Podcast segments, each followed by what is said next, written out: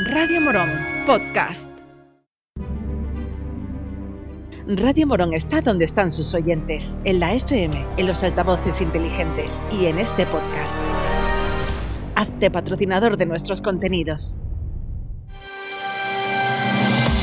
Hoy por hoy Morón, Juan Maidalgo. 7 y 20 de la mañana, saludos señoras, señores, buenos días. Es jueves 4 de mayo, tiempo para la información local en Radio Morón desde ahora y hasta las 7 y media.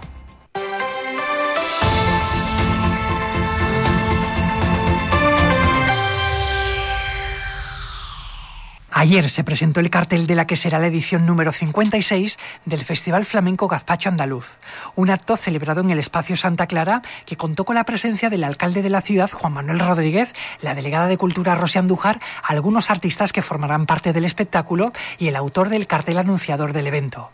En la edición de este 2023, el Gazpacho se va a celebrar el día 1 de julio y como viene siendo habitual en los últimos años, el escenario se instalará justo delante de la fachada del ayuntamiento. A las 9 de la noche dará comienzo las actuaciones de los alumnos de guitarra, cante y baile de la Escuela Municipal de Música y Danza. Y a partir de las 10, el festival, que este año contará con la participación de Ignacio y Paco de Amparo, junto a Moy de Morón, Carmen Espejo y Elisa Prenda. También actuarán Antonio Rey, Pedro Legranaino, El Pele, David Carpio y Farruquito. Coral López será de nuevo la presentadora del Gazpacho. Y este año, el festival flamenco con más historia de nuestra ciudad irá dedicado a la figura de Paco del Gastor.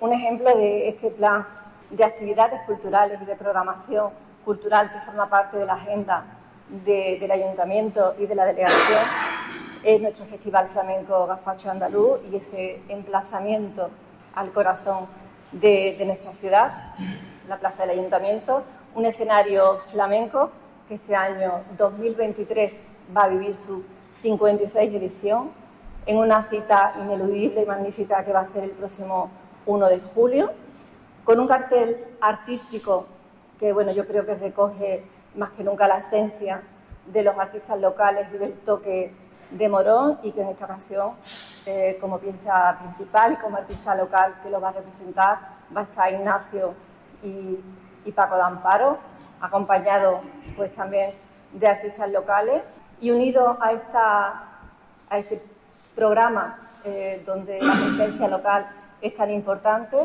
evidentemente también hay artistas de, de magnitud importante a nivel nacional, como son este año eh, David Carpio, Antonio Rey, El Pele, Pedro el Granaino y cierra este festival pues el baile de, de Farroquito.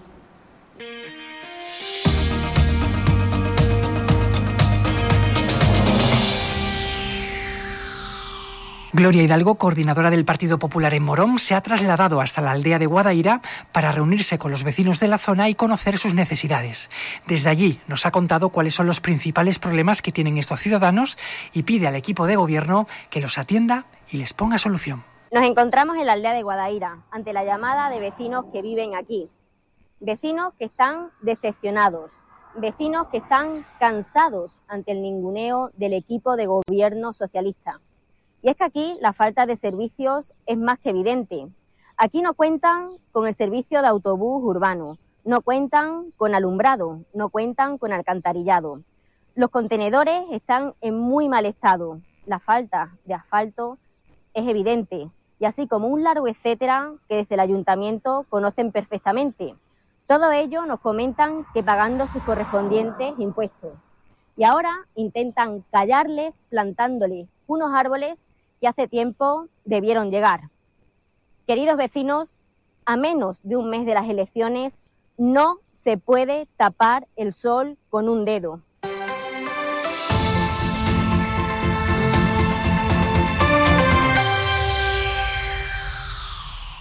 El grupo de teatro local Iluarte tiene su espacio de trabajo y ensayo en la Casa de la Juventud y allí han trabajado en los últimos meses en el doblaje de la película Los Increíbles.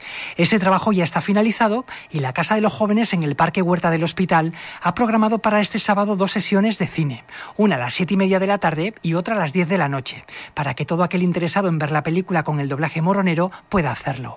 Ayer hablamos con María Elena Barrera, técnica de juventud en el Ayuntamiento de Morón. Es una actividad que eh, lo que van a hacer es presentar un trabajo de doblaje que han hecho sobre la película Los Increíbles, el grupo de teatro Iluarte. Es un grupo de chicos y chicas que están utilizando nuestras instalaciones. Vinieron y nos pidieron un poco de ayuda.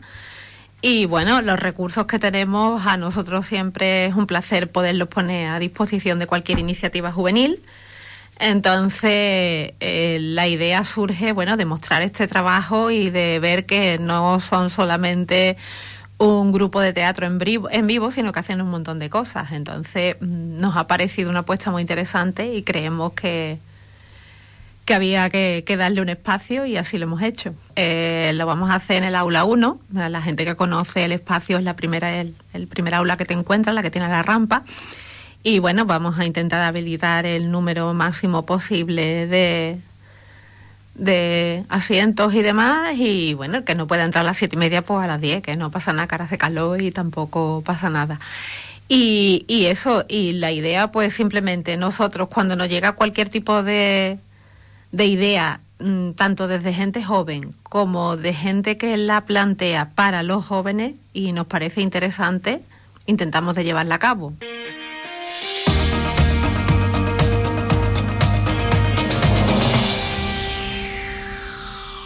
El artista Jorge Cabrera es el autor de una pintura impresionante de San Juan Pablo II que se bendijo el pasado viernes en la ermita de la Fuensanta. En la obra aparece el Papa con una casulla con mucha historia que guarda la hermandad de nuestro Padre Jesús. La casulla perteneció a San Juan Pablo II y se la regaló al sacerdote moronense Eduardo Martín Clemens, que a su vez la donó a la hermandad de Jesús hace ya algunos años. La obra de grandes dimensiones está pintada sobre tabla con base acrílica y pintura al óleo utilizando la técnica claroscuro y en breve quedará expuesta en la ermita de Jesús, ampliando el legado artístico de la hermandad.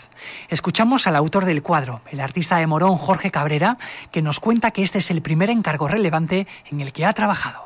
Pues la idea surgió, eh, yo anteriormente había subido a, Facebook eh, dos cuadros de mis abuelos y miembros de la Junta de, Gobierno lo vieron y se pusieron en contacto conmigo porque tenían pensado hacer eh, bueno, poner en la iglesia una obra de, San Juan Pablo II pintada con una casulla que tienen ahí, que la tenía ahí guardada y quería mostrarla junto con el cuadro.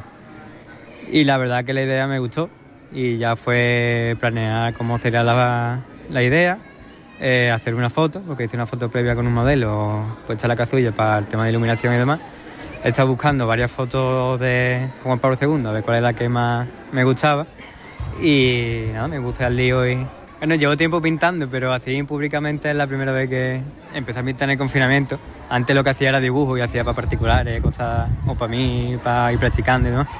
Pero así como encargo gordo es hacia el primero. ¿eh? Llegamos a las siete y media de la mañana, la información continúa en la cadena SER. Nosotros volvemos con más contenido local en media hora. Será en el informativo de las 8. Hasta luego. Gracias por llegar hasta aquí. Si te ha gustado este podcast, suscríbete a nuestros programas y recomiéndanos a tus amigos. Así la comunidad de Radio Morón seguirá creciendo y con ella el mejor contenido local.